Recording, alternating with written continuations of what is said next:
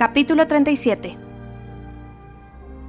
Los dos caballeros abandonaron Rosings a la mañana siguiente, y el señor Collins, que había estado esperando cerca de la casa del guarda para hacerle su reverencia de despedida, pudo regresar a Hunsford con la tranquilizadora información de que su aspecto seguía siendo tan saludable y su estado de ánimo tan bueno como cabía esperar después de la melancólica despedida que muy poco antes había tenido lugar en Rosings.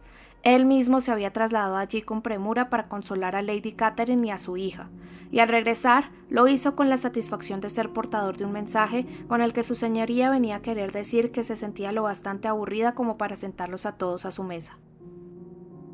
Elizabeth recordó inevitablemente, al ver a Lady Catherine, que si hubiera querido le habría sido presentada en aquel momento como su futura sobrina, y también pensó, sin poder evitar una sonrisa, en la indignación de su señoría ante semejante noticia.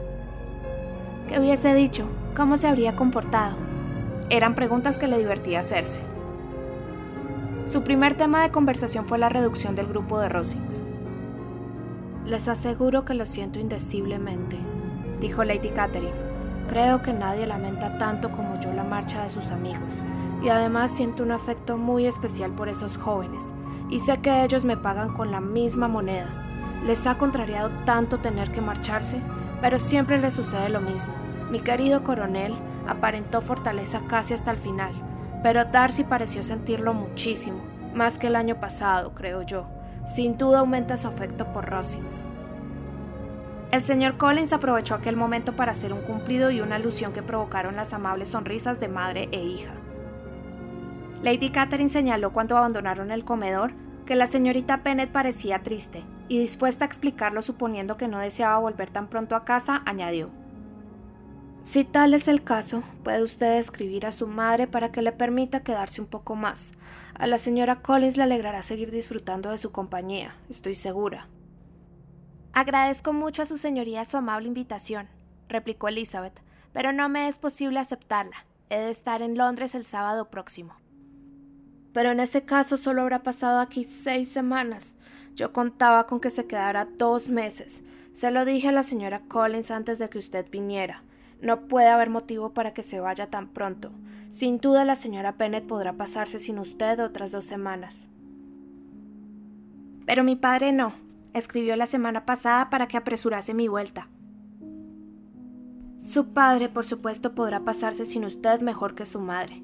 Las hijas nunca son tan importantes para un padre y si se quedaran otro mes entero, podría llevar a una de ustedes hasta Londres, porque iré a pasar allí una semana a principios de junio. Y como Thompson no se opone a que vaya alguien con él en el pescante del Birlocho, habrá sitio suficiente para una de ustedes. Y por supuesto, si el tiempo fuese fresco, no me opondría a llevarlas a las dos, puesto que no son voluminosas.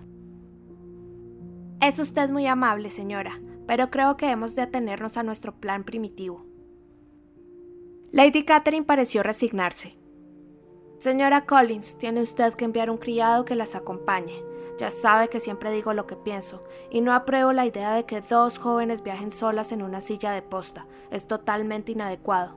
Tiene usted que encontrar la manera de enviar a alguien. No hay cosa más desagradable. A las jóvenes siempre se les debe proteger y atender debidamente, de acuerdo a su situación en la vida. Cuando mi sobrina Georgiana fue a Ramsgate el verano pasado, me aseguré de que fuera con ella dos criados. La señorita Darcy, la hija del señor Darcy de Pemberley y Lady Anne, no podrían haberse presentado con decoro de manera distinta. Siempre pongo grandísima atención en todo ello. Debe usted enviar a John con estas jóvenes, señora Collins. Me alegro de que se me haya ocurrido mencionarlo, porque sería realmente un descrédito para usted que las dejase marchar solas. Mi tío va a enviarnos un criado. Ah, su tío. Tiene un criado a su servicio, ¿no es eso? Me alegro mucho de que haya alguien que piensa en estas cosas. ¿Dónde cambiarán los caballos? Bromley, por supuesto. Si mencionan mi nombre en la campana, las atenderán muy bien.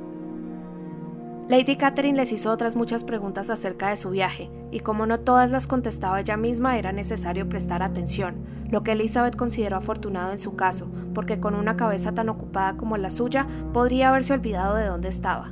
Había que reservar las reflexiones, su máxima fuente de consuelo para las horas de soledad, y no transcurrió ningún día sin su correspondiente paseo solitario, en el que permitirse todo el placer de unos recuerdos tan desagradables. Pronto estuvo en camino de saberse de memoria la carta del señor Darcy. Elizabeth estudiaba cada frase, y los sentimientos que le inspiraba su autor eran completamente distintos según las ocasiones. Cuando recordaba su manera de declararse, aún se sentía llena de indignación, pero cuando consideraba cuán injustamente lo había condenado y reprendido, la cólera se volvía contra sí misma, y su desengaño se convertía en motivo de compasión. El afecto de Darcy despertaba gratitud, y su manera de ser, respeto pero no podía probarlo, no podía tampoco, por un solo momento, arrepentirse de haberlo rechazado, ni sentir el menor deseo de volver a verlo. En su propio comportamiento encontraba una fuente constante de malestar y arrepentimiento, y en los lamentables defectos de su familia un tema de dolor aún más hondo. No cabía esperanza de remediarlos. Su padre, que se daba por satisfecho con reírse de ellos, nunca se esforzaría para reprimir la intensa frivolidad de sus hijas menores, y su madre, cuyos modales tanto dejaban que desear, ni siquiera se percataba de sus defectos. Elizabeth se había aliado muchas veces con Jane en un esfuerzo común para poner límites a la imprudencia de Catherine y Lydia, pero mientras contaran con el apoyo de la indulgencia materna, ¿cabía acaso alguna posibilidad de mejorarla? Catherine, sin carácter irritable y completamente dominada por Lidia, consideraba siempre insultantes los consejos de sus hermanas mayores, y Lidia, terca y despreocupada, apenas las escuchaba. Eran ignorantes, perezosas y presumidas. Mientras hubiera un oficial en Meriton coquetearían con él, y mientras desde Longport se pudiera ir andando a Meriton seguirían yendo. Otra preocupación predominante era la ansiedad que le causaba Jane y la explicación del señor Darcy, al restablecer su antigua buena opinión sobre Bingley, incrementaba su tristeza por la pérdida que su hermana había sufrido. Quedaba demostrado que el afecto de Bingley era sincero y su conducta intachable, a no ser que se le reprochara haber confiado en su amigo de manera tan ciega. Qué penosa resultaba la idea de que las locuras e incorrecciones de su propia familia hubieran privado a Jane de un enlace tan deseable desde todos los puntos de vista, tan ventajoso en todos los sentidos y con tantas promesas de felicidad. Cuando a estas reflexiones se añadían las recientes revelaciones sobre la verdadera personalidad de Wickham, no es difícil entender que el buen humor que hasta entonces tan pocas veces le había faltado se viera tan comprometido que casi le resultaba imposible parecer medianamente alegre. Las invitaciones de Lady Catherine abundaron tanto durante la última semana de su estancia en Hunsford como en los primeros días.